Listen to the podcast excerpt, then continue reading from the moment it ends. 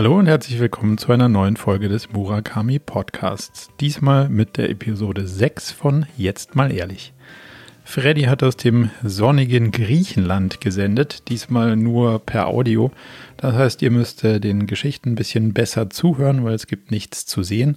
Aber wir haben uns gedacht, besser eine Sommeredition als eine längere Pause und deswegen machen wir das diesmal nur per Audio. Urlaub war auch eines der Themen, über das wir uns ausgetauscht haben, nämlich braucht man Urlaub, macht man Urlaub besser zu Hause in diesen Tagen oder dann doch wegfahren und wie schaltet man wirklich ab und muss man eigentlich wirklich mal raus oder kann man immer in so einem halben Online-Modus bleiben? Das haben wir mal so ein bisschen diskutiert aus so einer Unternehmer- und Chefperspektive, aber auch aus einer persönlichen Perspektive. Wie kommt man dann irgendwie mental raus aus dem ganzen Hamsterrad und rein in die Flow-Mentalität, in der man sich dann auch mit neuen spannenden Themen auseinandersetzt? Spannendes Thema war auch das Thema Positionierung. Wie schafft man die eigene Differenzierung als, sagen wir mal, in meinem Fall Beratung irgendwie so zu kommunizieren, dass es äh, ernst gemeint und ehrlich rüberkommt und äh, nicht verkäuferisch wird? Und äh, wie schafft man sich auch wirklich inhaltlich zu differenzieren, dass man das ganze Thema so besetzt, wie es einem wirklich selbst persönlich auch wichtig ist? Ganz wichtig ist mir das Thema Vision. Deswegen haben wir das nochmal irgendwie beleuchtet. Welche Vision gibt es eigentlich für so ein Unternehmen und ähm, wie kann man anderen dabei helfen, sich darüber so ein bisschen auszutauschen? Und ganz zum Schluss sind wir natürlich noch auf ein sehr persönliches Thema gekommen, nämlich Konsum was braucht man eigentlich wirklich und was braucht man nicht so wirklich und wie schafft man es, die Sachen, die man irgendwie aber im Kopf hat, aber nicht so wirklich braucht, vielleicht auch in Zukunft gar nicht wirklich zu kaufen. Das und viele andere Themen sind dieses Mal ganz spannend beleuchtet worden in Jetzt mal ehrlich, Episode 6. Und jetzt viel Spaß mit Freddy und mir. Bis dahin.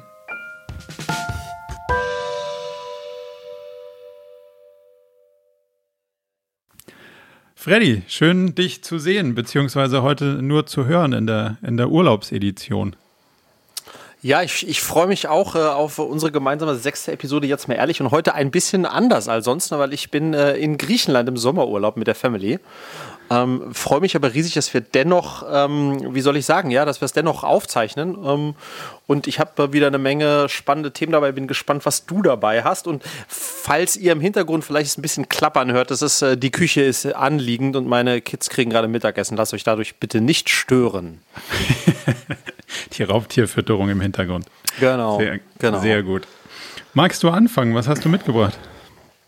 Total gerne. Ich habe, Marco, ein äh, kurzes, sehr operatives Thema, wo ich deinen Rat, äh, dein Feedback brauche. Und zwar haben wir ähm, ein, ein Rahmenbudget, was wir jedes Jahr im Bereich Plakat ausgeben mit Ströer. Ähm, und äh, das ist aufgeteilt in Halbjahre, also ein Teil des Budgets im ersten, ein Teil des Budgets im zweiten Halbjahr. Und ich konnte oder wir konnten jetzt nicht das volle Budget im ersten Halbjahr ausschöpfen und haben jetzt hier noch 100.000 Euro brutto Media für Plakat offen. Und mein Problem ist, ich muss die ausspielen bis Ende August, sonst verfallen die einfach. Mhm. Ähm, und jetzt ist es aber so, dass äh, wir sind jetzt schon Mitte Juli und August ist natürlich der schlechtmöglichste Zeitpunkt, um äh, für unsere Produkte Werbung zu machen, weil die Leute sind alle jetzt im Sommerurlaub oder in den Sommerferien. Deswegen habe ich auch versucht, das in zweite Halbzeit zu verlegen, aber das ließ sich leider nicht machen. Und jetzt ist die Frage, was mache ich mit diesen 100.000 Euro brutto? Ähm, ich hatte, also wir haben im Team auch eine Idee, die will ich jetzt auch mit dir teilen, aber vielleicht hast du eine ganz andere Idee, ja? Und das mhm. wollte ich einfach äh, einmal mit dir scheren. Ähm, Schwierigkeit hierbei ist, man darf das jetzt nicht irgendwie einer anderen Firma zur Verfügung stellen oder jemand anders darf dafür werben, damit werben, das geht einfach nicht. Äh, okay. Das untersagt dann der Vertrag. Ähm, aber jetzt einfach nur unsere Produkte aufs Plakat zu klatschen, glaube ich, hätte, da würden wir wenig kriegen fürs Geld. So. Ähm, und deswegen weiß ich nicht so recht, was ich machen soll. Und wir haben letzte Woche uns dazu im Team besprochen und Julia ähm, Sokolova hatte, wie ich finde, eine ganz geile Idee, aber Your Opinion counts. Sie hat gesagt, lass uns doch dieses Geld nehmen und eine Kampagne machen fürs Tierheim in Berlin. Und wow. sie hat auch schon einen mega Spruch, wo sie gesagt hat, äh, dein bester Freund wartet im Tierheim auf dich. Mhm. Ähm, und dass wir sozusagen das Budget, äh, mit dem Budget kein Geld verdienen, sondern Karma-Punkte sammeln. So, das ist so ein bisschen die Idee, die im, die im Raum steht. Und okay. ich wollte dich mal fragen, was du, äh, was du davon hältst. Also grundsätzlich finde ich die Idee jetzt mal, ohne da länger drüber nachgedacht haben, total mhm. spannend, weil, ähm, wie du ja weißt, habe ich auch einen Tierschutzhund, wie man das, glaube ich, so sagt. Also finde ich das grundsätzlich mhm. ähm, total unterstützenswert und, äh, und, mhm. und den, den, den Good Cause sozusagen total gut. Ähm, so im ersten Reflex muss man halt natürlich immer so ein bisschen aufpassen, was macht das mit, also würdest du das mit der Marke irgendwie kombinieren oder würdest du dich, also Marke als Absender komplett rauslassen und sozusagen als Spende sehen? Ja, ich denke, ich äh, habe ich noch nicht drüber nachgedacht, weiß ich nicht. Äh, wie siehst du das? Gefühlt würde ich sagen, ich würde die Marke komplett rauslassen. Wäre das einfach, auf meinen, genau, ja, also ich würde es wahrscheinlich anonym, eher als, in Anführungsstrichen, ja. ja. Also die Reichweite spenden und sagen, das ist für einen guten Zweck und demzufolge so und so. Ähm, dann steht dann halt Tierheim Berlin drauf oder was auch immer und, ja. dann, und dann kriegen ja. die den, den, den Traffic davon und du die Rechnung mhm. so. Ähm, genau. Dann fände ich es gut, weil es natürlich ähm, alles andere hat natürlich immer so diesen negativen Beigeschmack. Äh, versucht man eine Marke aufzuladen mit Sachen, die damit mhm. ja jetzt ah, auch ah, ja. gar nicht mal was zu tun haben. Das finde ich dann ja. irgendwie gefährlich und das finde ich weder für die Marke noch fürs Tierheim dann sonderlich hilfreich. Mhm. Aber wenn du darüber nachdenkst, das sozusagen zu spenden, finde ich es eigentlich total mhm. gut. Okay, das heißt, du, du, du siehst jetzt auch nicht irgendwie äh, irgendwas anderes, sondern ähm, äh, ich habe auch heute früh schon mal kurz mit dem Tierheim telefoniert mhm. und da war, äh, weil ich muss es ja erst abklopfen, da war Riesenbegeisterung ob der Idee, weil du musst ja vorstellen, die sind rein spendenfinanziert ja. ähm, und jetzt gerade im Sommer werden ganz viele Tiere auch ins Tierheim gegeben und durch Corona haben sie Schwierigkeiten. Also ich glaube, da generell ist da die Bereitschaft gegeben. Ich müsste jetzt nochmal eben auf Ströer zugehen, ob die das auch mitgehen, weil ja. wie gesagt, eigentlich ist das zweckgebunden und das bedeutet für die Bewerbung von Body Change. Ich hoffe, Ströer, falls ihr das hört, do it, do it. Wenn Marco das jetzt freigibt, ja. Ähm, aber das heißt, findest du nicht ganz dumm, oder? Nee, finde ich, also, also finde ich zehnmal besser als äh, verfallen lassen sowieso und als für mhm. irgendwas Fadenscheiniges dahernehmen die, falls jemand von Ströer zuhört, wird natürlich die spannende Frage, ob die schon auch in ihre Überlegung einbezogen haben, dass in der Corona-Situation ja auch gar nicht mal so viele Leute an ihren Plakaten vorbeigelaufen sein könnten. Mhm. Demzufolge ist ja ihr Produkt in den letzten Wochen und Monaten ja möglicherweise ein leicht anderes gewesen, als man angenommen hat, als man so einen Vertrag geschlossen hat. Die Karte hast du mit Sicherheit schon gespielt, ohne dass ich das jetzt ja. irgendwie so, ja. demzufolge ist davon auszugehen, dass sie das an der Stelle erstmal unbegeistert lässt. Ähm, mhm. So, da kann man, kann man jetzt mal so oder so drauf gucken. Äh, wenn sich da wirklich nichts bewegt, dann fände ich diese Tierheimkarte total gut eigentlich. Und wir würden dann auch, weil es ist jetzt am Ende nicht so ein riesiges Budget, 100.000 Euro brutto, wir würden dann das in einer Stadt ausspielen und dem, jetzt in diesem Falle dem Berliner Tierheim zukommen lassen. Ähm, dann hat das sozusagen eine maximale Wirkung, so war der, da der Gedanke, ja. Du müsstest allerdings, weil ich weiß nicht, inwieweit du dich mal damit beschäftigt hast, wie aufwendig es in Teilen dann doch ist, einen Hund in Deutschland zu adoptieren. Mhm. Das habe ich getan. Das ist gar nicht so einfach, wie man denkt. Ähm, und natürlich dann auch die Frage, also das müsst, müsstest du mit denen ja wirklich dann mal klären, ob die auch gerade wirklich sozusagen den Bedarf haben, dass ähm, Leute dann auch wirklich, also dass da ein Matching bei rauskommt sozusagen. Das ja. ist ja auch so ein bisschen die, ja. die Frage. Also nur Aufmerksamkeit drauf zu, äh, zu lenken und dann sagt das Tier, ja, das haben wir schon probiert, da kommt mhm. aber dann deswegen keiner oder so. Ja. Ähm, ja, ja, ja ich glaube, das muss man noch klären. Ich denke, dass vor allem ein, das habe ich auch schon auf Plakaten gesehen, so ein Aufruf für Spenden ähm, ist, glaube ich, also am Ende äh, ist das, was denen am meisten hilft. Mhm. Ähm, aber genau, das, das, äh, das würde ich dann klären. Ja, wir haben auch ja beide unsere Hunde, also der Ronja, unser letzter Hund und Fee, unser aktueller Hund, sind ja beides Straßenhunde, in diesem Fall jetzt griechische Straßenhunde. Mhm. Ähm, aber insofern schlägt mein Herz natürlich auch sehr für, für so ein Thema. Und äh, ich freue mich auch riesig, weil das Lustige abschließt, Marco, wir haben, äh, im, das war schon eine Weile her, habe ich im Team gefragt, wenn wenn Geld keine Rolle spielen würde und mhm. jeder von euch könnte auf einem Plakat, was deutschlandweit plakatiert wird, äh, einen Monat lang draufschreiben, was er will, einen Spruch, einen irgendwas. was würdet ihr da draufschreiben auf euer Plakat? Ja. Und dann hat, hatte jeder zehn Minuten Zeit zum Nachdenken und da gab es unterschiedlichste äh, Call to Action zu unterschiedlichen Themen, ähm, äh, bessere Welt und so weiter, also was man sich so vorstellen kann, right? Und Julia hatte eben äh, als einzige dieses äh, Dein bester Freund wartet im Tierheim auf dich. Äh, und das fand ich so süß. Ja. Und das ist dann hängen geblieben. Und jetzt ist es, also zwar unrelated zu dem Thema, was wir jetzt haben, eigentlich, right? Ähm, und jetzt, äh, ein paar Monate später, ist ist, gibt es tatsächlich diesen Case. Wir haben dieses, diese Plakate und da ist es wieder aufgeploppt. Und ja, genau, finde ich irgendwie ganz nice. Cool. Ja, dann, dann go for it. Okay, ich halte wir- auf dem Laufenden.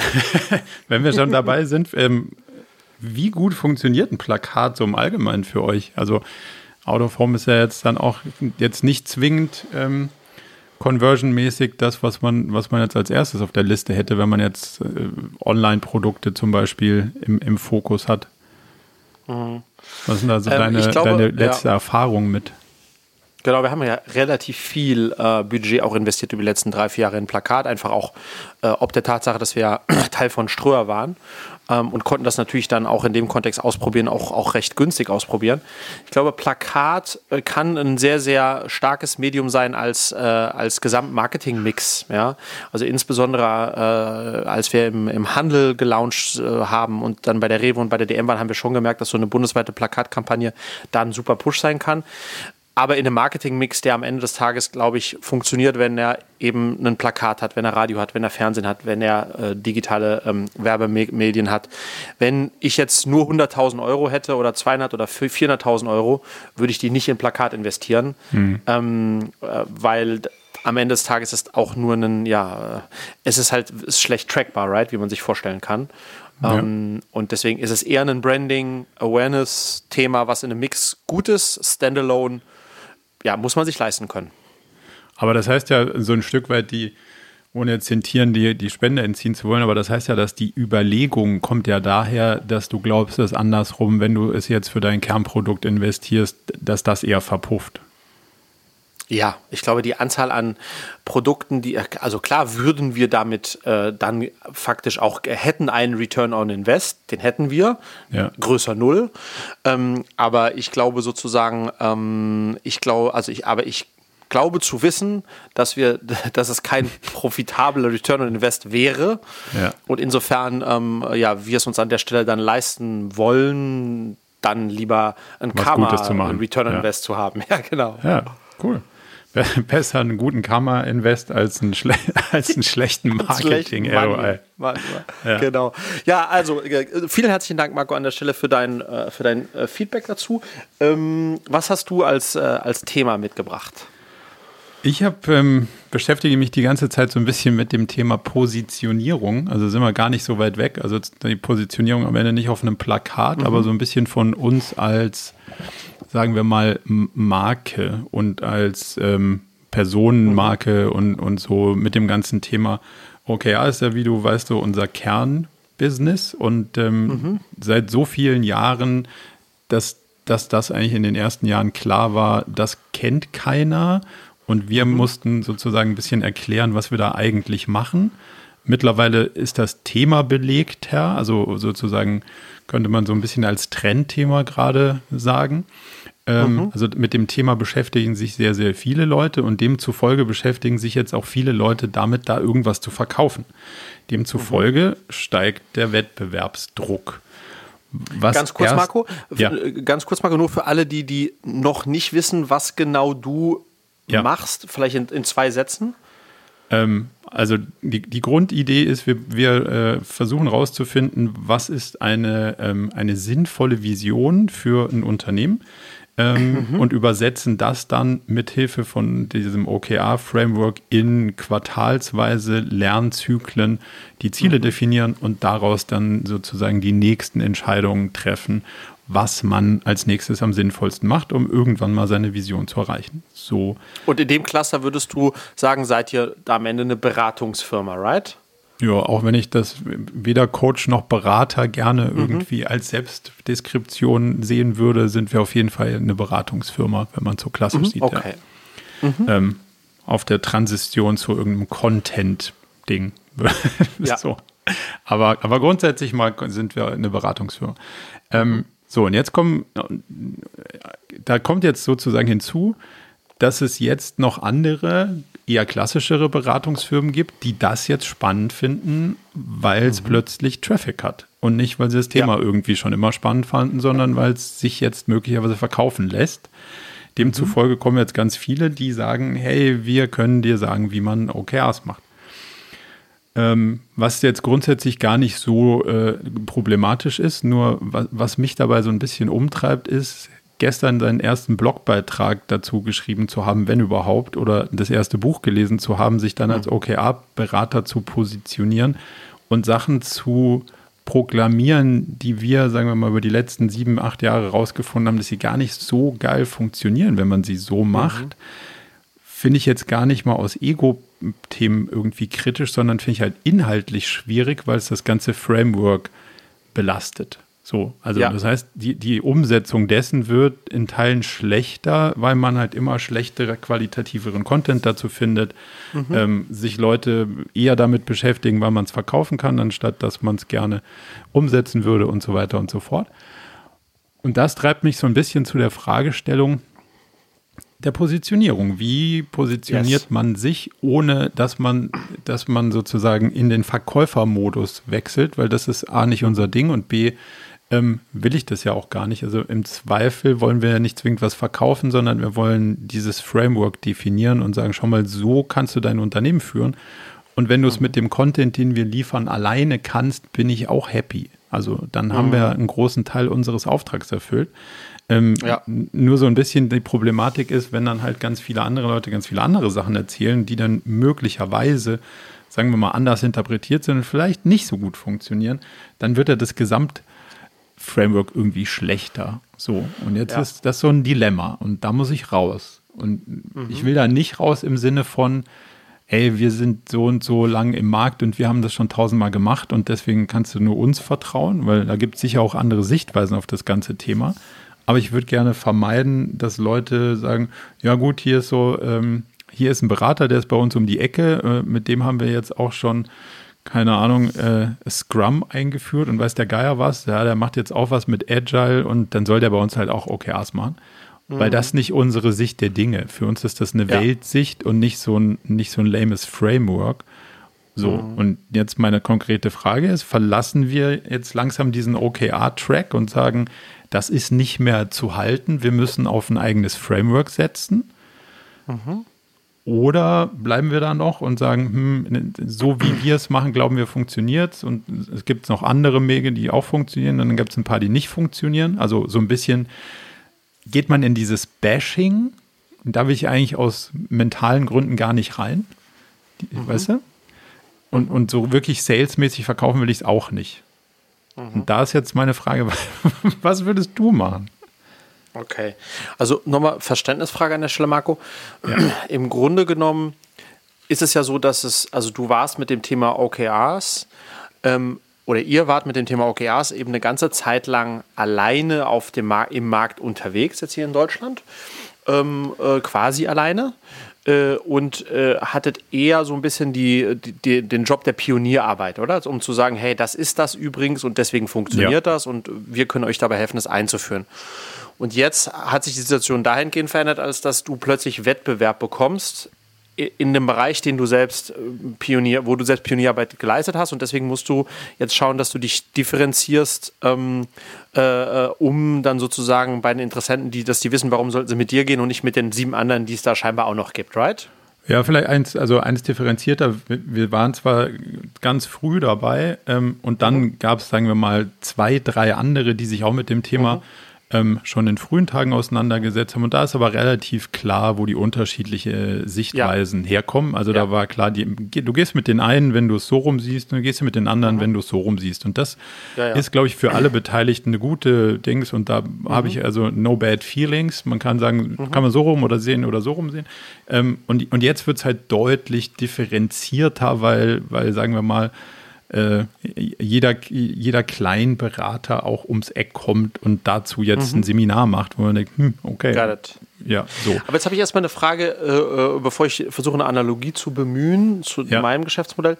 Ähm, hat sich denn, also erstmal Bad News, dass plötzlich viel mehr Wettbewerb gibt, das mag man generell nicht. Am liebsten ähm, äh, äh, sozusagen hat man das Geschäft für sich alleine. Hat sich denn nebst dem zunehmenden Wettbewerb auch der Markt massiv vergrößert? Also Absolut. Also, hat er sich. Das ist schon ja, mal ja, es ist, es ist auch schlimm wäre, wenn der Markt, wenn der Markt gleich bleibt, Also der Markt das, ist auch größer geworden. Genau, aber das ist nochmal, um das vielleicht richtig zu framen, das ist auch nicht so eine, eine Angstsituation im Sinne von, oh mhm. Gott, oh Gott, äh, ich habe dir ja früher gesagt, es ist wie Lachsfischen in Kanada äh, und mir war schon immer klar, irgendwann ist die Lachssaison auch mal wieder vorbei.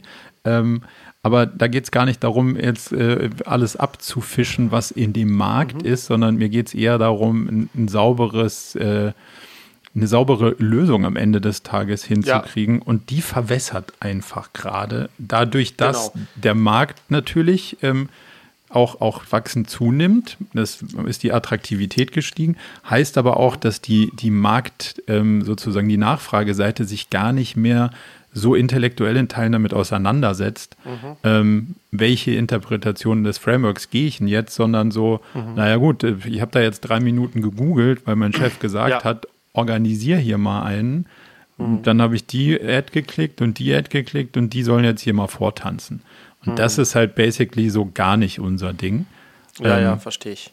So. Schau, Herr Marco, ich glaube, also, äh, also ich würde das mal versuchen, ein bisschen zu zerlegen. Also ähm, das erste sozusagen deine Angst davor, dass am Ende des Tages da auch viele unterwegs sind, die dann das Thema, ähm, äh, ich würde nicht sagen ruinieren, aber zumindest vielleicht in, in, Teilen diskreditieren oder auf jeden Fall nicht die Qualität liefern, die's, dieses, die man eigentlich müsste auf dem Thema. Also dass du, dass du das nicht gut findest und äh, davor Angst hast, das ehrt dich, aber das wirst du schlichtweg nicht verhindern können. Das wird passieren. Ja. Ähm, und das ist die Analogie im Abnehmmarkt. Ich schlage mich seit neun Jahren mit diesen Scheiß-Playern in diesem Markt herum, die Pillen verkaufen mit Einwerfen, Alkohol saufen und am nächsten Morgen bist du schlank und die Leute klicken das. Also das Problem ist, dass in dem Moment, wo so ein Markt groß wird, hast du halt auch viele, die auch da mitfischen wollen und dann mit unseriösen Aussagen am Ende des Tages die ganze Branche ähm, in ein Licht rücken, wo man sagt, ey, ihr macht abnehmen, ja, ja, genau, wieder eine von den Ansätzen, die, äh, die einem was versprechen, was nicht klappt. Weißt du, was ich meine? Also das, ja. ich glaube, das, das wird zwangsläufig passieren. Ähm, und da, äh, äh, da, so, da, da, da, kannst du als Einzelner gar nichts dagegen unternehmen. Ähm, das zweite Thema ist, ich glaube, dass ähm, ich, also ich sozusagen, ich würde auf keinen Fall das Thema Frame, das Framework OKR jetzt verlassen, wo es gerade größer wird, weil dadurch, ähm, äh, wenn du sagst, der, der, der Markt als sich äh, wird ja größer, wird das ja auch spannender, weil, weil mehr, mehr, das mehr Potenzial hat. Ich glaube aber, das liefert dir dann, also auf deine Frage, äh, neues Framework wählen oder nicht. Nee, ich würde dabei bleiben, weil es nun mal proven ist.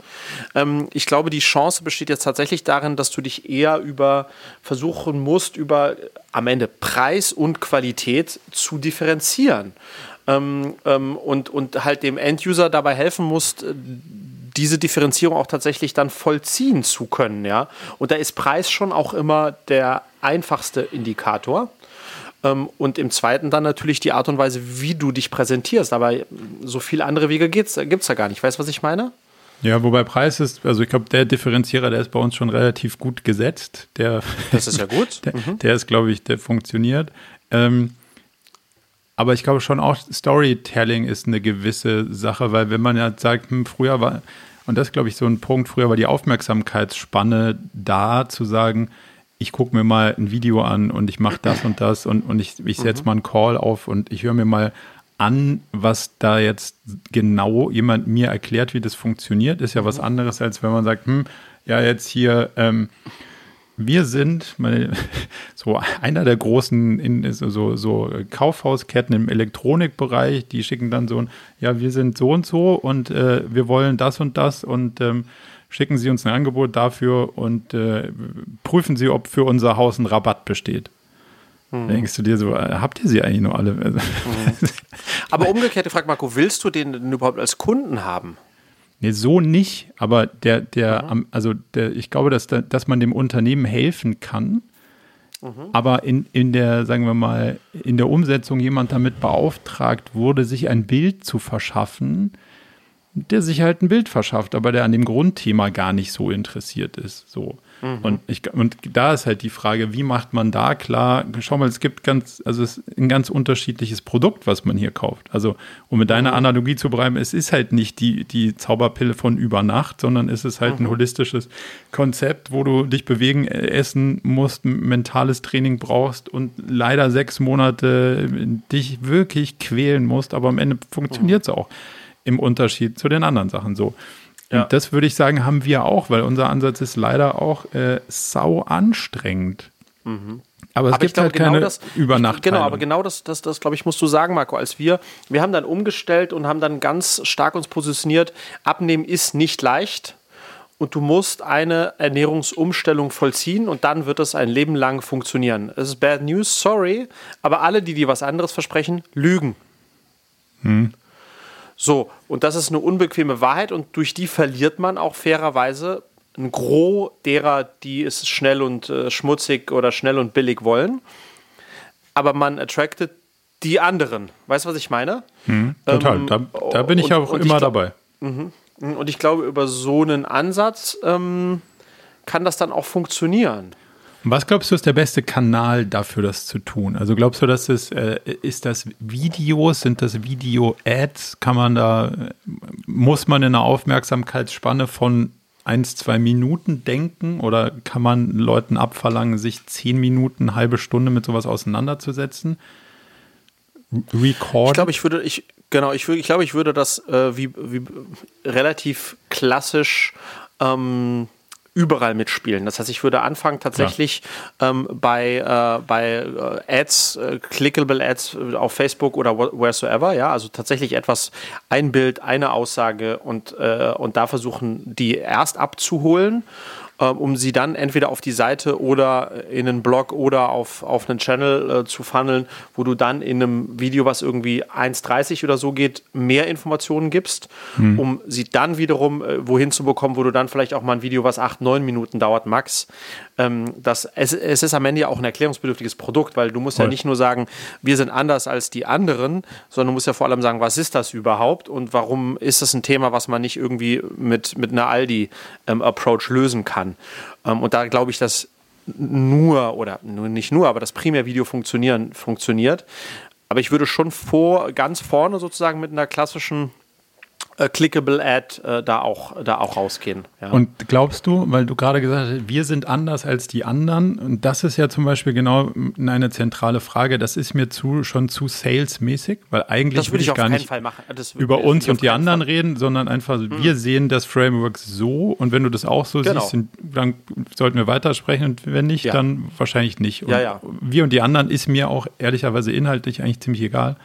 Ähm, die, ich glaube, so sehen wir die Welt und das kann die Lösung sein. Und wenn du glaubst, dass die Lösung für dich passt, dann sollten wir weitersprechen. Das wäre jetzt so. Genau. Aber ich glaube, du, du, ja, aber man kann irgendwas zwischen dem, also es ist nicht ganz schwarz-weiß. Ich glaube, man, es gibt schon einen subtilen Zwischenweg, in hm. dem man, also wir sagen zum Beispiel auch, ähm, es gibt viele Arten, äh, wie man abnehmen kann. Mhm. Ähm, und wir glauben ganz fest an eine, äh, eine, eine Ernährungsumstellung, an das Konzept einer Ernährungsumstellung. So weil ABC. Das heißt aber, weißt du, damit, damit öffnen wir die Tür zu, äh, dass, dass, dass da Raum ist, darüber nachzudenken, dass es auch anders geht, aber das, das ist unser Weg, an dem wir glauben, verstehst du? Wir mhm. diskreditieren nicht die, alle Wettbewerber, aber zeigen schon auch auf, aufgepasst, es gibt nicht nur einen Weg, aber das ist unserer, ja. Mhm. Weißt du, was ich meine? Absolut. Ähm, so in diesem, äh, so in diesem Kontext. Ähm, aber ich glaube auch, Marco, generell ist das, glaube ich, also ich meine, das ist ja super spannend, weil deine Frage, die du stellst, die stellen wir uns, äh, jeder Unternehmer, äh, jeder, der für ein Unternehmen arbeitet, immer wieder, äh, im, auch halt im Marketing, äh, wie differenziert man sich? Und ich habe einfach gelernt in den letzten acht, neun Jahren, leider Gottes, ist die Aufmerksamkeitsspanne extrem zurückgegangen und man muss schon recht plakativ unterwegs sein, um am Ende des Tages auch zu konvertieren, um erst eine Aufmerksamkeit zu bekommen und dann zu konvertieren. Ich meine, wir haben immer noch auf unserer Seite äh, Sachen wie eine, bereits eine Million zufriedene Kunden. Hm. Da könnte man denken, what the fuck, aber ist es ein Fakt? Und das hinzuschreiben, ähm, gibt dann einfach dem, dem User, der auf die Seite kommt, das äh, gute Gefühl, er ist kein Versuchskaninchen, sondern das haben schon eine Million Verrückte vor ihm gemacht. Ähm, ja. Und deswegen wird das sicher bei ihm auch funktionieren. Und das klingt so abgedroschen, aber es zieht. Ja, und deswegen würde ich, wenn du so Assets hast, ähm, äh, würde ich die auch auf jeden Fall äh, einsetzen. Ja, haben wir. wir. Wir testen jetzt mal äh, mit unserer Agentur so ein paar wirkliche Kampagnen, einfach mal so ein bisschen um die, um die Aufmerksamkeit und, und die, was ist die Story, die man erzählen kann, mhm. auch so provokant. Also wir haben so eine, ja, ja. so eine Headline gerade, die testen wir jetzt mal, wegen guter Führung ist noch niemand frühzeitig entlassen worden. Also kleiner, kleiner Karlauer. That's not bad, that's not bad. Ja, ja that's not bad. Ja, vielleicht, äh, vielleicht bleibt, da bleibt was hängen. Ja, vielleicht, äh, also ich, wir werden es ein bisschen testen und werde ich dir mal, werde ich dir mal berichten. Ja. Und du weißt ja ansonsten, man kann auch bei den Kollegen von Focus und so sehr, äh, recht günstig ein Testsiegersiegel einkaufen. Das ist ja auch, als ich das herausgefunden habe, dass das, dass das einfach nur Geld kostet und dann kann man das auf die Seite machen. Das finde ich schon crazy, dass darüber noch nie gesprochen wurde. Ja, Testsieger, das Test, der nie, statt, ja, der nie stattgefunden hat und der nur Geld kostet. Nur gut. Wie dem auch sei. Ähm, ja. Dann ähm, würde ich darauf noch mal ganz kurz mit einem weiteren Content-Thema äh, einsteigen, weil mhm. wir haben heute Morgen habe ich den, den Newsletter ge äh, geschrieben, den, mhm. den Juli-Newsletter. Und der ist irgendwas zwischen, also er ist inspiriert von, ich habe mich mit dem ganzen Klimaaktivisten und so beschäftigt und dann liest du da immer und denkst du, hm, irgendwie machen wir gar nichts Großes. So. Und dann habe ich mir mhm. gedacht, aber eigentlich machen wir schon was Großes. Wir mhm. arbeiten so an den Visionen von Unternehmen mhm. und haben äh, eigentlich da einen ziemlich großen Hebel in der Hand. Mhm. Nur wenn keiner zuhört oder sozusagen nichts draus macht, dann nicht. So. Mhm. Und demzufolge ähm, ist er so ein bisschen sehr, sehr ehrlich, weil ich jetzt das ganze Thema Visionsentwicklung mit Hunderten von Unternehmen irgendwie durchhabe und am mhm. Ende dann doch schon die Erfahrung gemacht haben, dass Energiepolitik oder so Energiekonzerne, Automobilhersteller und weiß der Geier was, die brauchen das halt mehr für die Galerie, dass man da was hat. Ja. Und ähm, es eigentlich aber auch gar nicht so meint und einem auch gar nicht so wirklich interessiert. Und das frustriert mich, macht mich sauer und traurig irgendwie. Mhm. So, das habe ich so ein bisschen in dem Newsletter zum Ausdruck gebracht, aber um nicht so ein äh, so ein Bashing oder so ein Hater irgendwie zu werden. So, mhm. Ihr macht alle nur Schrottvisionen und hier geht gar nichts in dem Land. Das finde ich ja auch schade. Versuche ich dem Ganzen irgendwie einen positiven Ausgang zu geben. Mhm. Und da wollte ich dich mal fragen, wie du da drauf guckst. Ähm, wir machen ja immer im Podcast so ein, du kannst uns alles über OKRs fragen, ja. Format. Und da wir jetzt auch festgestellt haben, dass zu dem Thema Vision auch ganz viele Leute Fragen haben, aber sie mhm. irgendwie kein Forum finden, will ich jetzt mal testen, wenn man auch dazu ein Format macht und mhm. sagt, okay, ask me anything about the company vision mhm. oder so. Und dann einfach mal mit 10, 15, 20 Unternehmen, die dann ihre Mittelmanagement, Geschäftsführer, wen auch immer, da hinschicken oder die Leute sich da interessiert für, mal diskutiert, hey, wie muss denn so eine Vision mhm. aussehen und, und wie formuliert man das, damit das was bringt und wie nicht? Mhm. Glaubst du, das hilft? Ich glaube, das hilft enorm, Marco, weil ich erinnere mich noch, als ähm, wir damals äh, sozusagen, äh, ich meine, wir kennen uns schon ewig lange, aber als wir dann damals tatsächlich auch äh, angefangen haben, zusammen zu arbeiten und wir unseren ersten Workshop mit dir hatten, war eben das Thema äh, Vision und dann natürlich auch Mission, ähm, äh, stand hier ganz früh auf der Agenda und da hatte ich eine äh, ne Vision, wie, glaube ich, einfach ganz, ganz viele in dem Bereich haben, nämlich ähm, x Millionen Umsatz bis Y, bis 2020 und fand mhm. das auch total legitim. Und dann hast du mir wirklich sozusagen die Augen geöffnet, dass das schlichtweg keine Vision ist. Weil äh, das meine Mitarbeiter, die davon mal gerade gar nichts haben, null erfüllt und insofern das auch als Vision null taugt. Und dann sozusagen mit dir die Arbeit an dem, wie kann denn wirklich eine Powerful Vision aussehen und was muss die denn drin haben, damit die tatsächlich dieses Potenzial entfaltet. Und das war mir übrigens auch nicht so klar. Ich hatte nur deswegen so eine Quatschvision, weil ich dachte, who cares about a vision?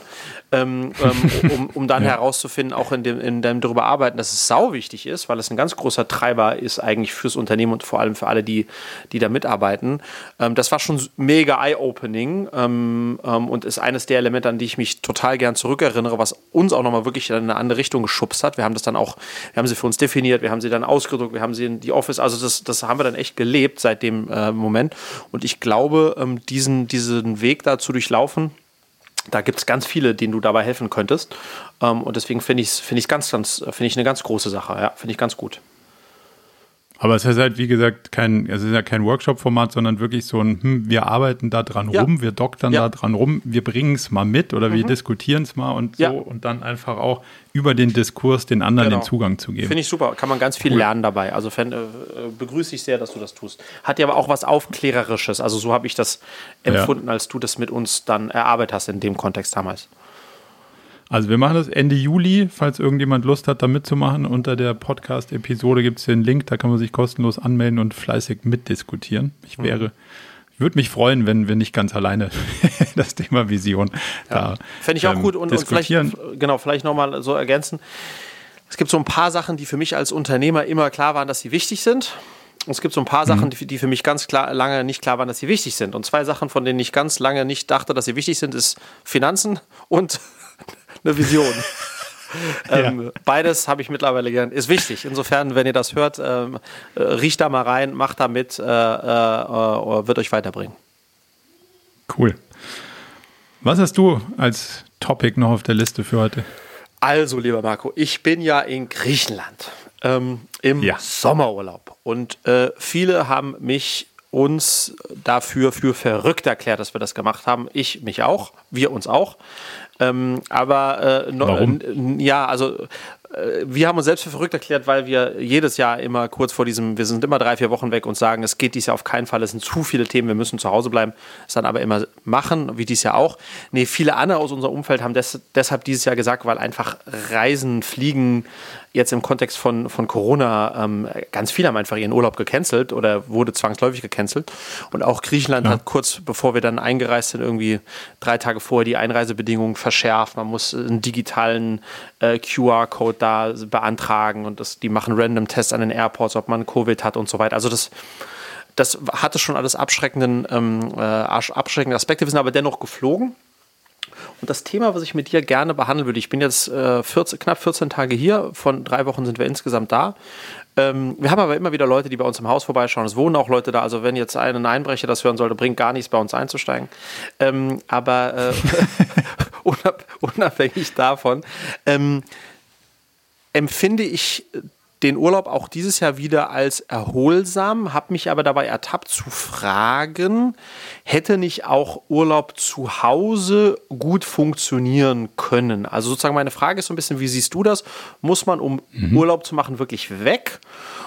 A und B, wie schafft man es, unabhängig davon, ob man das jetzt von zu Hause aus macht oder irgendwo hinfliegt, wie wir nach Griechenland, dann tatsächlich auch Urlaub zu machen? Weil wir, wir haben viel Arbeit mitgenommen. Wie siehst du da Ja. drauf, auf dieses Kombo-Thema? Ähm, also erstmal den, den örtlichen Aspekt. Mhm. Ähm, ich muss sagen, mir fällt es viel einfacher, Urlaub zu machen, wenn ich woanders bin. So, Mhm. so, so fängt es äh, mal an, ganz, ganz basic. Ähm, das hat, glaube ich, ganz praktische Gründe, weil wenn du zu Hause Urlaub machst, dann wird mir das Wetter dann doch schlecht und dann bist du da, wo du immer bist und dann machst du das, was du immer machst. Und Ja. bei mir ist das dann Arbeiten. So. Also das ist, der Computer ist nicht weit, der, dann ist dann doch schon irgendwie immer, da muss noch was gemacht werden, hier muss noch was optimiert werden, da müsste noch mal einer eine Rechnung bezahlen und so weiter und so fort. Also so ganz raus kommst du dann doch nicht. Obwohl man zu Hause auch sehr, sehr gute Sachen machen kann. Also ich habe jetzt ein Wochenende ähm, wirklich mich mal darauf fokussiert, was kann man für zu Hause für Sachen machen, die man sonst nicht macht. Äh, Zum See fahren, schwimmen gehen, in der Isar schwimmen gehen, Fahrradtouren, Bergtouren. Da kann man in vier, fünf Tagen schon eine ganze Menge erleben, wo man äh, sagt so, hey, dafür, dass ich das alles vor der Haustür habe. Wow, und schade, dass man das sonst nicht macht. Und dann kommst du auch schon im Kopf raus. Du musst aber darauf achten, dass du dann halt nicht schnell wieder reinkommst. Ja. So. Und ich finde, Urlaub ist ja besonders dann reizvoll, wenn du eine gewisse Zeit Leerlauf dir erlaubst. So. Also, da, dass du in so einen Mode kommst, wo du sagst, ach, das ist jetzt nicht Checklisten abhaken. Ja. Und da kommen wir ein bisschen zu dem zweiten Punkt. Ähm, ich glaube schon, dass man im Jahr eine gewisse Phase braucht, wo man einen anderen Modus fährt. So. Und also ich für, für mich versuche das sehr, sehr ähm, konsequent seit bestimmt 15 Jahren durchzuziehen, dass es im Sommer einen Break gibt. Und dann ist mir auch ein bisschen, ne, also nicht egal, was da alles passiert, aber da kann schon eine Menge irgendwie reinhageln, wo ich sage, ja, aber der Sommerbreak, jetzt, ja. dann, das muss jetzt mal warten. Ja. Ähm, und ich merke jedes Jahr wieder, wie mich das dann auch beflügelt, mich mit neuen Sachen auseinanderzusetzen, Bücher dann mhm. doch anders zu lesen, irgendwie selbstreflektive Prozesse anzustarten, die man sonst halt nicht macht. Und wenn du dann, wenn du dann sagst, so, ähm, ja, naja, ich habe ja jetzt quasi Urlaub, aber du kannst trotzdem in meinen Kalender irgendwie reinwursteln dich. Und da bin ich ganz schlecht. Wenn sich da einer reinwurschtelt, dann ist der auch in der Woche wieder voll. So. Ja. Dem, demzufolge habe ich das so geregelt, dass mein August einfach kalenderfrei ist. So, mhm. dann kann ich machen, also dann kann man sich treiben lassen. Mhm. Und das ist, glaube ich, der andere Modus, von dem ich spreche. Mhm.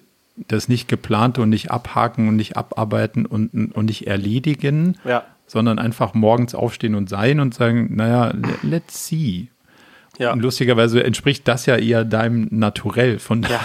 daher. Ja, ja, genau. Ich, mein, mein, ganzes Leben ist ein einziger Urlaub. Das willst du jetzt sagen, oder? Nee, nee, nee.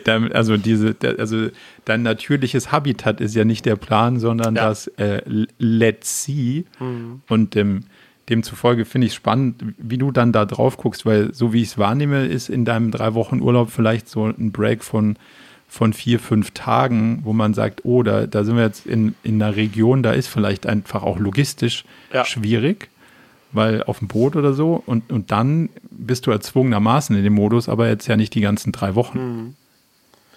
Ähm, äh, Rückfrage, bist du jetzt im August dann auch tatsächlich äh, äh unterwegs? Also ist, ist, äh, machst du ja. jetzt wieder dein klassisches Song und äh, Frankreich oder wo, ja. wo geht's hin? Frankreich, okay. Ja, Frank Frank Frankreich wie immer ganz, ganz weit weg von allen mhm. Leuten. Also mhm. demzufolge hat das auch jetzt relativ wenig Corona-Impact, weil okay. es irgendwie im Landesinneren ein Stück weit ist und mhm. da ist auch einfach gar kein Tourismus. Und demzufolge ist das relativ ähm, un unbetroffen davon. Ja. Und wir fahren da irgendwie dann mit, äh, mit Hund und Sack und Pack und Fahrrad und Auto und weiß der Geier mhm. hin. Äh, demzufolge ist, ist das so ein bisschen von dem ganzen ähm, Covid-Thema, glaube ich, ein Stück weit unberührt. Aber es ist in Summe trotzdem wichtig, ähm, dass ich rauskomme, um andere Perspektiven ja. zu finden. Ja. Also bei uns ist so, ich habe wirklich, also ich bin total bei dir, Urlaub zu Hause, so, so Urlaub, wie, wie du auch jetzt Urlaub definiert hast, nämlich in State of Mind zu kommen, wo man einfach mal äh, seine Gedanken kreisen lässt und, und, und ganz offen ist für ganz neue Eindrücke und, und, und, und Gedanken. Das ist für mich auch zu Hause schwer vorstellbar auf, aufgrund der genannten Punkte von dir. Ähm, deswegen wollen wir auch immer rauskommen, mindestens einmal im Jahr. Und wir haben für uns festgestellt, dass diese drei Wochen, sind ideal slash Minimum, ähm, weil man im Grunde mhm. genommen wirklich eine Woche braucht, um überhaupt anzukommen, eine zweite, um irgendwie abzuschalten und wenn man dann wieder zurückreisen würde, das wäre grausam und eigentlich erst ja. die dritte ist die, wo man dann sozusagen in so einen Flow-Modus kommt, die schönste Woche. Ähm, insofern hat sich das für uns als gute Länge erwiesen. Bei mir hat Urlaub machen ähm, so in diesem Kontext auch ganz viel mit Online oder Offline äh, sein zu Voll. tun. Ähm, also äh, ich bin äh, jetzt in diesen drei Wochen relativ viel online, aber genau diese, wir werden jetzt vier, fünf Tage aufs Boot, äh, mit dem Boot rausfahren äh, in, eine, in, eine, Region, wo ohnehin nicht viel Netz ist und da wird mein Handy auch vier, fünf Tage lang aus. Dann gibt es kein Instagram, da gibt es keine Stories, da gibt es kein gar nichts. Ähm, und das, das hat einen massiven Erholungsabschaltschub dann in dem Kontext, ähm, bringt das mit sich. Vorfreude äh, am Anfang Entzugserscheinungen, ähm, ähm, aber super nice. Und dann kommt man in so einen echten, äh, so einen echten Urlaubsflow, ja. Was sind deine Regeln? Also intern und extern, Kommunikationsregeln, äh, Rules of Engagement. Wie regelt ihr das mit, mit dem Team, im Team, untereinander? Im Urlaub dann meinst du? Also jetzt innerhalb dieser drei Wochen, wo du nicht äh, im Funkloch bist. Ähm, naja, also wir haben ja sozusagen Slack ist unser Hauptkommunikationskanal äh, und da gibt es dann eben auch einen Channel für Urgencies und äh, den lese ich ja immer quer mit sozusagen. Das heißt, wenn ich merke, dass irgendwie was äh, Schlimmes passiert, dann sehe ich das auch. Ähm, und ansonsten ja. jetzt in der Zeit, wo ich wirklich dann offline gehe, sage ich meinem Team, hey guys, ich bin offline. Ähm, in Notfällen könnt ihr mich aber über Julia äh, äh das Handy erreichen oder versuchen zu erreichen, weil lustigerweise Julia hat nicht so viele hat nicht so viel Fuck-Ups auf ihrem Ding. Ähm, und, ja. ähm, äh, und das wird dann, äh, machen die dann auch so. Man muss aber auch ehrlicherweise sagen, Marco, Juli und August ist, sind so tote Monate in unserem Geschäft. Also wirklich, dass, dass okay. da auch ganz wenig, also da, da, da, da, wenn da mal ein Server abbrennt, dann, aber dann kann ich auch nicht viel machen, verstehst du? Ähm, ja. ähm, also insofern ist das schon auch, äh, ganz, liegt das schon ganz günstig, ja. Aber die, also hast du dir selber so Regeln auferlegt, wie nur einmal am Tag E-Mails lesen oder nur einmal am Tag Slack beantworten oder keine Ahnung, ich, ich antworte um 12 und mhm. um 16 Uhr und so nee. und sonst nicht? Also nee, normalerweise, genau. Hast normalerweise, du das mal probiert? Ja, ich habe das probiert und, und partiell funktioniert das auch, dass ich nur äh, vormittags so bis, sag ich mal, bis zum Frühstück 10 Uhr unsere Zeit äh, äh, faktisch noch arbeite, also meistens so zwischen 8 und zwischen 7 und 10 Uhr arbeite ich noch und dann gucke ich noch mal nachts in meine meine E-Mails ähm, und dann den tagsüber versuche ich äh, da komplett, äh, komplett auf zu sein. Okay, cool. Das klappt an manchen Tagen gut, an manchen klappt es gar nicht, aber das ist so ein bisschen, das ist so ein bisschen die Regel, ja. In der Zeit, in der ich online Weil, bin, ja. Bei, bei den Teil, den habe ich schon auch festgestellt, dass, dass, ich ja den Rest des Jahres auch immer in so einem Always-Online-Modus bin und dann mhm. äh, bist du natürlich in einem Café mal und guckst deine E-Mails ja, ja. an und denkst, ah, Mist. Dann bist du, dann hat sich das mit deinem Urlaubs-Mindset, ja, dann bist du nämlich drin in, in, im Content. Und das Lustige ist, wenn ich bei mir auch Urlaub meine, Marco, also ich versuche eigentlich, mein State of Flow ist dann nicht der, dass ich an gar nichts denke und den ganzen Tag nur Pina Colada schlürfe und, äh, und irgendwie meine, meine, äh, meine äh, Eier schaukle, sondern mein perfekter State of Mind ist eigentlich, dass ich so offen bin, dass ich andere Geschäftsideen habe. Also ja, weißt du, ja. so, äh, und, und, und das wird natürlich immer wieder, wenn ich dann operatives Tagesgeschäft habe, das wird dann davon zerstört, weil das, das, das, das passt Klar. nicht, ja. Und, und deswegen muss, muss ich mich auch davon fernhalten, um überhaupt dahin zu kommen. Äh, und, und die besten Ideen entstehen genau in solchen Tagen, also die sind dann gar nicht freizeitrelated oder gar nicht irgendwie, hey, wir wollen ein drittes Kind machen, deswegen, sondern die sind dann, hey, lass mal versuchen, diesen Markt zu disrupten. Ähm, why not? Also das, darauf freue ich mich auch immer schon, ja. Absolut, aber das, das heißt ja nicht, dass man, ähm, dass man nicht über Sachen nachdenken kann, soll, darf, die einem Freude machen und die sind ja in unserem Fall auch dann irgendwie alle ja.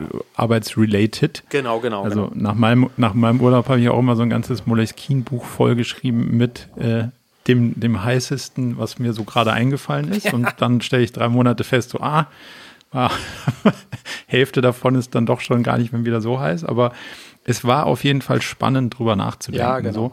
Aber diese, diesen Raum brauchst du ja ein yes. Stück weit. Und das, das finde ich, äh, das ich wichtig. Gut, Wie, Marco.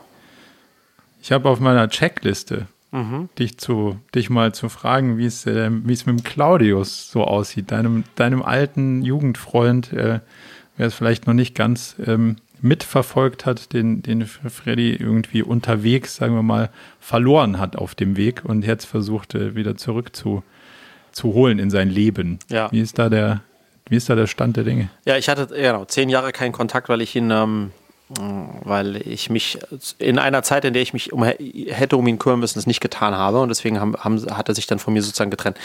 Ähm, ja, also wie ist der Zwischenstand? Ähm, ich habe ihm geschrieben, ist übrigens lustig, dass Claudius das Teil diese, dieses Podcasts, ohne es zu wissen. Ne?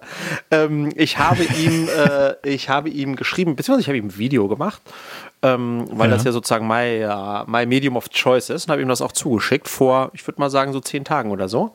Ähm, okay. Hab nichts gehört, aber, äh, äh, aber gut, ich habe ich hab's, äh, hab auch jetzt nicht erwartet, dass er sich sofort meldet, aber zumindest ähm, habe ich es jetzt dann auch mal geschafft, äh, das zu tun. Ich glaube, ich habe auch die richtigen Worte gefunden ähm, und jetzt kann ich nur abwarten und schauen, wie er, wie er damit umgeht und äh, genau, so sieht's aus. Wie hast du das technisch gemacht? Also weißt du, ob er das anschaut oder ist das ein USB-Stick? Nee, aber ich weiß nicht, ob er es anschaut, sondern es ist äh, relativ old-fashioned, ein USB-Stick ähm, ohne Viren ein USB-Stick. Äh, vielleicht, hat er, vielleicht hat er gar keinen USB mehr. Na, ne? das würde ich, das würde ich, das ist ein Mediziner, ich glaube, die arbeiten noch mit sowas. Ähm, und okay. da ist das Video einfach dra draufgelegt. Ähm, genau, so ist, das, so ist das rausgegangen. Okay, cool. Also das heißt, es bleibt, äh, es bleibt spannend. Es bleibt, äh, es bleibt spannend, absolut, ja. Ich habe noch ein Thema, das ich ganz gern mal mit dir ähm, diskutieren würde, weil ich weiß, dass du da auch anfällig bist. Oh, jetzt bin ich gespannt. Sag jetzt nicht, sag jetzt nicht sowas wie Frauen oder sowas, ja? Das, also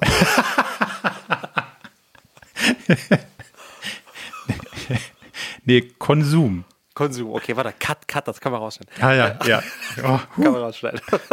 kann man rausschneiden. Ähm, Konsum. Nee, Kon Konsum. Ei, ei, ei, also und zwar be bewusster Konsum. Also uh.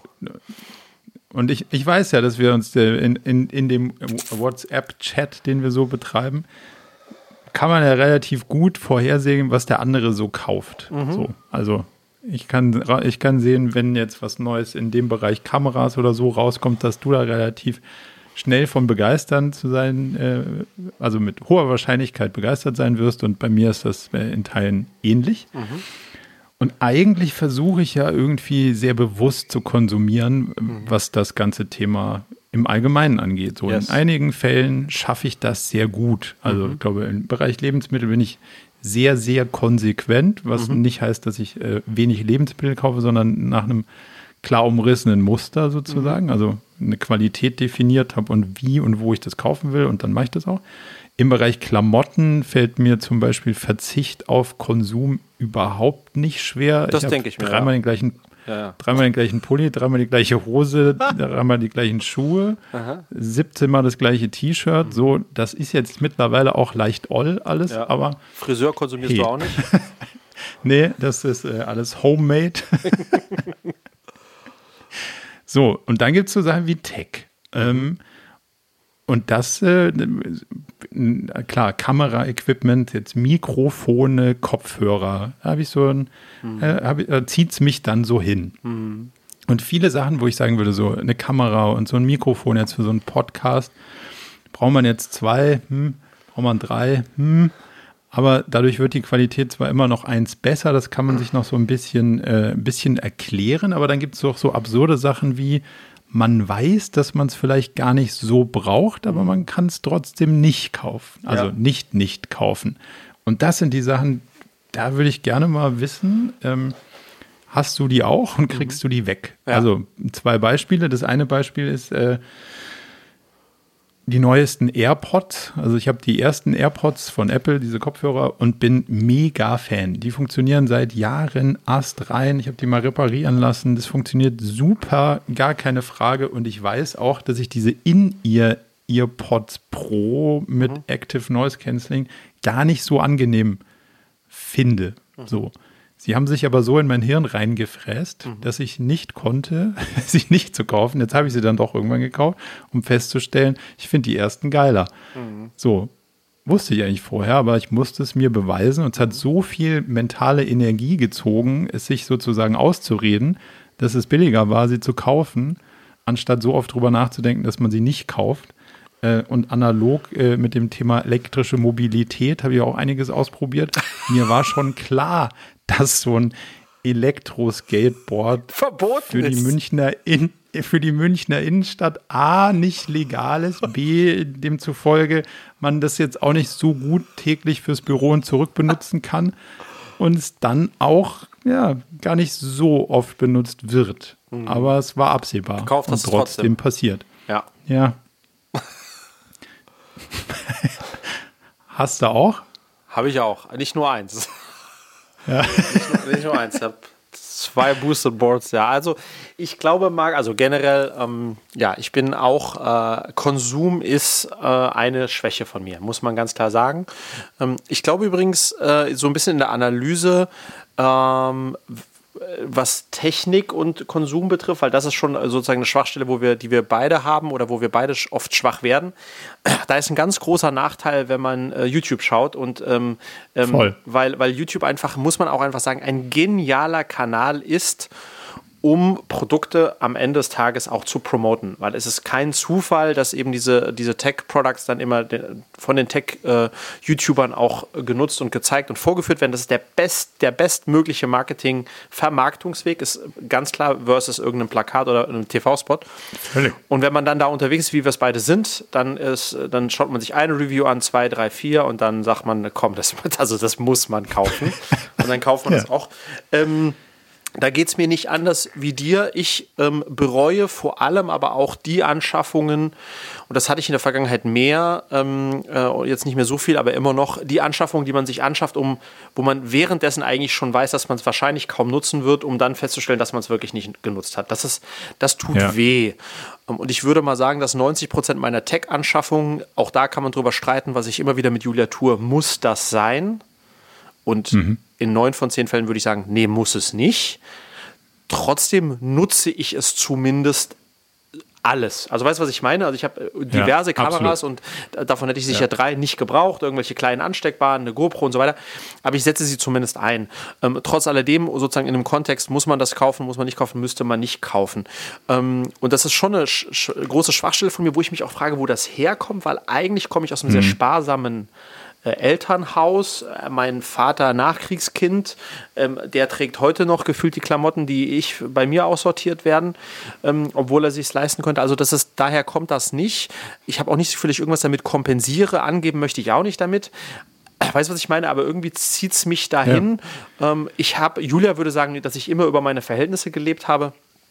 Ich würde das anders formulieren. Ich würde sagen, ich war mir immer bewusst, dass ich auf jeden Fall zukünftig mehr Geld verdienen werde als jetzt und es mir deshalb jetzt schon leisten kann.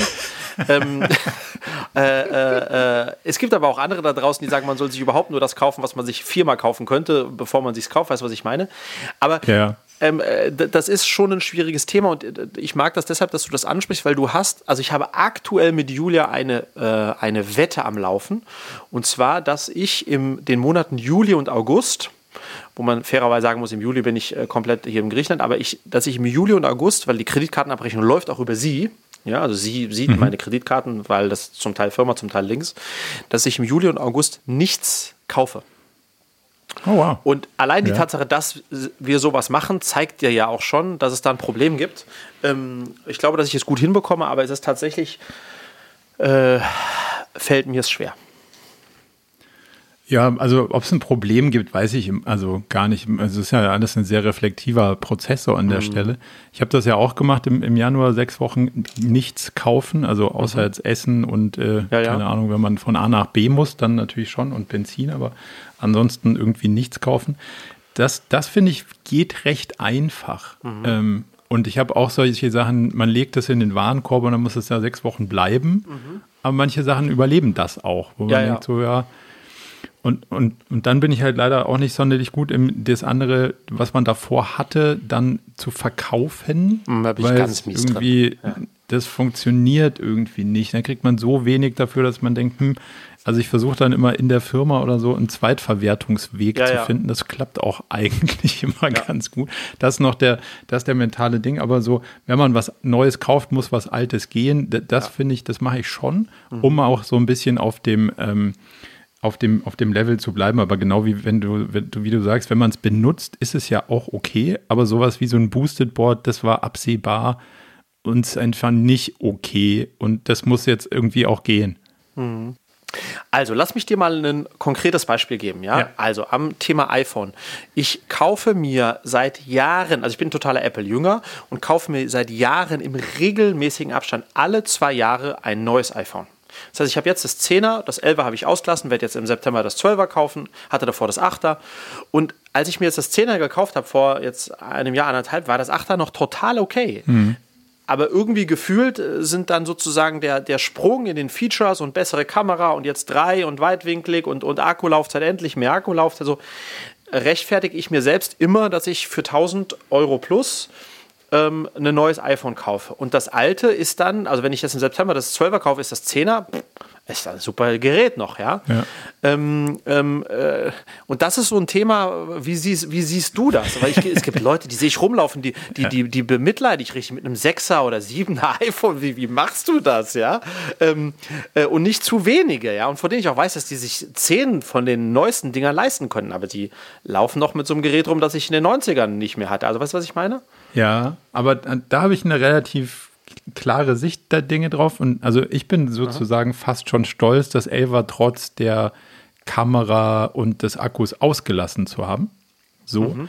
Ja. Ähm, das liegt aber auch daran, ich habe auch diesen Zwei-Jahres-Rhythmus und früher hat der halt gereicht, da hast du halt immer gehabt, dass die so und so Version und dann das Plus oder äh, also es gab ja dann immer so eine updatete Version und bis dann das nächste ja, ja, Major Release rauskam, waren zwei Jahre rum. So und das ist irgendwie schneller geworden. So dass mhm. man jetzt so, so, so, so ein Elfer auslassen muss, um in dem Zweijahresrhythmus zu bleiben. Aha. Ehrlicherweise ist das für uns ja auch mit mein größtes Arbeitsgerät. Also wenn man sieht, wie viel Zeit, gerade wenn du auf Reisen bist, du mobil an diesem Ding irgendwie verbringst, wenn man jetzt mal Social rausrechnet und dann auch wirklich in Slack, E-Mails, äh, Foto, Videoaufzeichnung, weiß der Geier was macht, dann ist das durchaus ein Arbeitsgerät. Und wenn du die Nutzung dann sozusagen ins Verhältnis setzt, finde ich das ein Investment, was gerechtfertigt ist. Und da habe ich auch gar kein schlechtes Gewissen. Aber diese braucht man jetzt die, die neuesten Kopfhörer, obwohl man die Vorgänger schon hat. Mhm. Das ist ja dann immer so ein, hm, ja, und da denke ja, ich mir so, ja, okay, habe ich ja, auch zehn ja. Stunden am Tag auf das Ding. Wenn es irgendwie vier Mikrofone hat statt zwei und ich das alte irgendwie weitergeben kann, dann macht das schon irgendwie auch noch Sinn. Aber es gibt halt Sachen, wie du sagst, die benutzt man einfach nicht. Und die würde ich gerne einfach nicht mehr kaufen. Ja, ja. Aber nochmal, Marco, auch, also wenn wir beiden jetzt in einem Monat, im September, das äh, Zehner in die Schublade legen, um einen Zwölfer zu kaufen, dann ist das eigentlich idiotisch. Weil das sind. Naja, ich lege es nicht in die Schublade. Also ich, hau, ich haue sie. Was machst du damit? Also lustigerweise habe ich einen Weg gefunden. Jetzt können wir die Themen verknüpfen. In Frankreich funktioniert der Gebrauchtmarkt für iPhones irgendwie viel angenehmer als vorher. Äh, also als okay. hier oder wie früher, keine Ahnung. Ich nehme die einfach mit nach Frankreich, dann stellt man Aha. die da auf irgendeine so französische Plattform und dann ist das Aha. Ding einfach 24 Stunden später weg. Es kommt einer mit Bargeld okay. vorbei und holt es ab. Jesus, okay, ja, das kann ich mir vorstellen da drüben. Ja, aber okay, damit okay, will ich das, das Thema los und ja. dann kriegst du einen fairen Preis ja. und musst dir um nichts kümmern, nichts verschicken. Äh, so. Und dann sagst ja. du so, wird da und da abgeholt, alles klar, hier Cash, danke, ciao. Und also das. Aber ich glaube sozusagen, ja, ja, das funktioniert. Aber ich glaube, ähm, äh, so ein bisschen abschließend, ähm, ich werde jetzt mal sehen, wie zwei Monate ohne etwas zu kaufen für mich funktionieren. Ja. Ähm, ich glaube schon, dass das dass das gut tut, weil ähm, wie mit allen Sachen, die ein bisschen zu extrem sind, das ist bei mir schon auch zum Teil ein bisschen zu extrem, ähm, äh, tut es auch einfach mal gut auf die Bremse zu drücken und es erst einmal äh, so komplett einzusteigen. Ist ja wie ein bisschen bei mir mit dem Thema Alkohol, weißt du, wo ich mhm. jetzt ein Jahr Pause mache ja. ähm, und zuvor drei, vier Tage die Woche getrunken habe. Ähm, äh, ähm, ich glaube, in meinem Falle, äh, in meinem Falle äh, passt das, aber ich fände es schon auch nochmal spannend, da äh, tiefenpsychologisch äh, sozusagen äh, äh, da für mich ein bisschen eine Erklärung für zu bekommen, warum da bei mir sowas getriggert wird. Aber vielleicht ist es auch einfach nur äh, irgendein Bereich in meinem Gehirn, der, der, weißt du, Sucht oder I don't know what, ähm, der das dann äh, möglich macht. Aber es ist ja, wie ja, du sagst, so eine, also dann guckt man drei verschiedene YouTuber und dann haben die alle dieses Mikrofon und dann hängt man ungefähr mhm. siebenmal auf der Seite ab und sagt, das kann doch gar nicht sein, das brauche ich auch, das ist ja mega. Ja. So. Und das ist eigentlich ja. eher eine, eine technologische Begeisterung als so ein also damit kannst du ja sonst auch, also dir kann ich das schicken, aber sonst interessiert es ja auch einfach keinen. Also niemand, niemand. würde sagen, nee, nee. war das ein geiler Typ, was der für ein Mikrofon hat, Mensch. Also es interessiert einfach ja, ja. keinen. Aber mich nee, macht's glücklich und es macht irgendwie die, ja, das Produkt besser so. Ähm, aber die Frage ist, warum man sich da so technologisch reinsteigert, dass man so, dass man so gut findet. Ah ja, aber bei mir geht das auch in andere Richtungen. Taschen, Rucksäcke, ja. Also, hm. äh, Alter, wie viele Rucksäcke ich in den letzten drei Jahren gekauft habe, die alle am Ende, ist, Rucksack ist ein Rucksack, ist ein Rucksack, ja. Aber, und das heißt, ich habe wirklich, ich darf von Julia gar nicht laut sagen, ich habe einen Schrank voller Rucksäcke, ja. Ja, aber das, ähm, das Lustige ist, wir haben, wir haben den gleichen Tick. Ich habe drei Sachen. Ich habe Jacken, also funktionale Jacken, irgendwie eine da Down-Jacken-Variante in für, also ja, für, ja, ja. für, jede Grammatur, uh. Rucksäcke uh und Kopfhörer. Uh So. Ja, ja. Und dann bin ich stimmt, eigentlich aber auch schon, bin ich dann auch schon happy. Also viel mehr, außerdem ein bisschen, was man dann zum Arbeiten noch braucht und Kamera und so. Dann ist aber auch mm. gut eigentlich. Und das ist ja auch schon okay. lustig. Konsum, Konsum. Marco, haben wir sonst noch was? Ich glaube, ich habe, äh, ich bin eigentlich sonst auf meiner, Le meine Liste ist leer. Ich hätte noch was, aber das ist, glaube ich, ein größeres Thema. Das würde ich mir fast für, für die nächste Woche aufheben oder für die, für die übernächste Woche. Ähm, bis Dann aber vielleicht eins noch, eins, ein, ein kurzes hätte ich noch, ja. ja. Ähm, äh, wenn du einverstanden bist. Ähm, nee, weißt du was? Das wird zu lang. Ach komm, das wird zu lang. einen komm, kleinen Teaser. Mit, ne, willst du einen kleinen ja, Teaser? Ja, jetzt will ich einen kleinen Teaser. Also, ich habe in der Vergangenheit extrem schlechte Erfahrungen gemacht mit PR-Agencies, also sozusagen mit Agenturen, die Öffentlichkeitsarbeit machen. Ja und stelle mir immer wieder die Frage, braucht es das eigentlich noch? Und wenn ja, wie funktioniert gute PR? Weil mhm. früher, weißt du, gab es halt ein paar Journalisten, die, haben, die hatten die in ihrem Telefonbuch, haben die angerufen, weil mir wurde in der Vergangenheit immer ganz viel versprochen, dann habe ich 3.000, 4.000 Euro Retainer gezahlt und dann kam nichts bei rum. Ja. Und ich habe irgendwie das Gefühl, es braucht einen neuen Approach in diesem, in diesem Bereich ähm, Presse, Öffentlichkeitsarbeit. Ja oder braucht es das gar nicht mehr und jeder Gründer, Unternehmer sollte einfach selbst vom Telefon, also weißt du, was ich meine? Ich finde es mhm. irgendwie so ähm, äh, irgendwie ein, ein, spannendes, relevantes Thema, weil es ja ein ganzer Berufszweig ist, ja, äh, Presseagenturen. Ja. Wo ich so schlechte Erfahrungen gesammelt habe. Ähm, wie, wie, blickst du da drauf?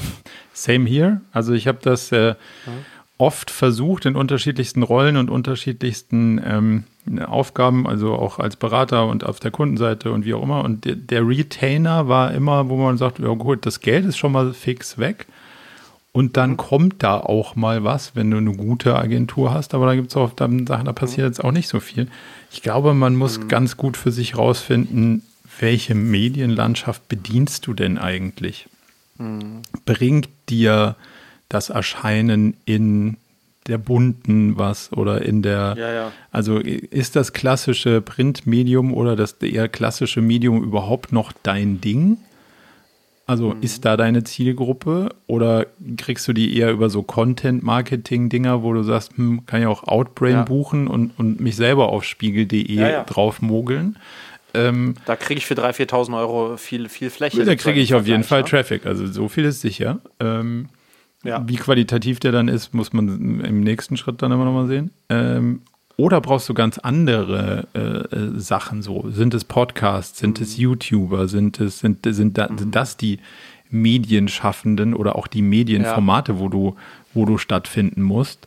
Und da glaube ich, halte ich auch relativ wenig von diesen ganzen Influencer-Agenturen. Also klar, wenn, ja, du, ja. wenn du Nivea bist und die Kohle loswerden willst, dann musst du halt irgendwie über die gehen. Aber das klassische Agenturbusiness, wenn du, wenn du die Margen anguckst, auch auf den Leuten, die da arbeiten. Du zahlst halt das doppelte Geld für jemanden, weil die Agentur den abrechnet. Wenn du den am Freelancer-Markt kaufst, kriegst du den gleichen, ja, die gleiche Leistung von der gleichen Person für die Hälfte des Geldes. So. Mhm. Und ich glaube, so gerade in so kleineren Größenordnungen, in denen wir jetzt so unterwegs sind, ist man wahrscheinlich mit Freelancern, die sich damit auseinandersetzen, wo, wo ist denn eigentlich die Zielgruppe und was ist denn die Message und wie kommt man da mhm. zu einer relevanten Geschichte, ist man wahrscheinlich viel besser bedient.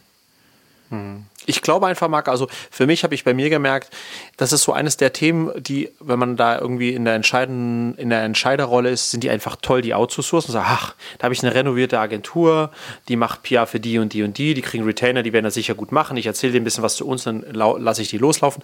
Das fühlt sich erstmal gut an, weil man hat es wegdelegiert. Ich habe aber in der Vergangenheit gemerkt, das hat nie so funktioniert, wie ich mir das hätte vor, vorgestellt hätte. Dann hast du ja noch die Veränderung einfach der Medienlandschaft. Ganz viel ist heute und muss heute digital sein. Die kann man alle auch selbst ansprechen, wenn man eine relevante Geschichte hat, glaube ich. Das ist, glaube ich, der ähm, Punkt. Ich glaube aber, ja, ich also glaube das, lasst mal ganz kurz den Punkt nochmal rausarbeiten. Ich mhm. glaube, das ist der Riesenunterschied, weil das Auslagern der, der, der Story, die es zu erzählen gilt, das ist, glaube ich, der Punkt, den habe ich nur selten funktionieren sehen und der funktioniert, glaube ich, immer schlechter, weil der immer unauthentischer wird, wenn so eine Agentur ja, ja, sagt, ah, ich habe immer jetzt hier eine Pressereise. Dann sagen alle, ja, ja, ja genau. wo ist denn jetzt der, wo ist jetzt der spannende Teil von der Geschichte? Ja, ja. Ich glaube, weißt du, äh, das und deswegen finde ich das Thema auch so geil, weil generell nochmal, ich glaube, Öffentlichkeitsarbeit und dass deine Geschichten in den Medien stattfinden, die keine Verkaufskampagne sind, das ist heute wichtiger denn je. Ich glaube, das hat nicht an Relevanz verloren.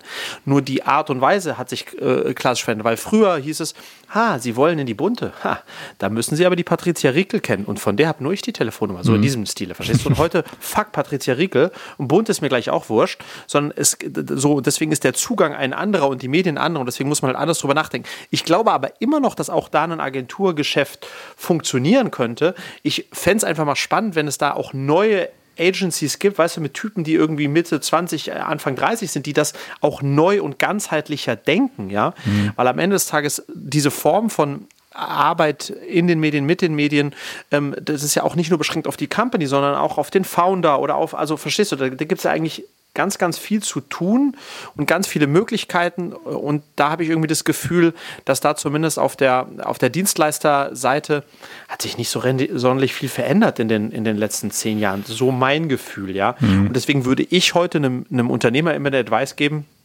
Mach selbst, überleg dir, wo willst du stattfinden, wie willst du stattfinden und dann schreib die einfach an, ähm, wenn es da irgendwelche gibt, die das entscheiden und dann und, und go for it, ja. Aber es ist, ja, äh, ich glaube, man sollte es aber nicht vernachlässigen, ja, ähm, äh, insbesondere natürlich das, äh, den digitalen Bereich von, von Öffentlichkeitsarbeit.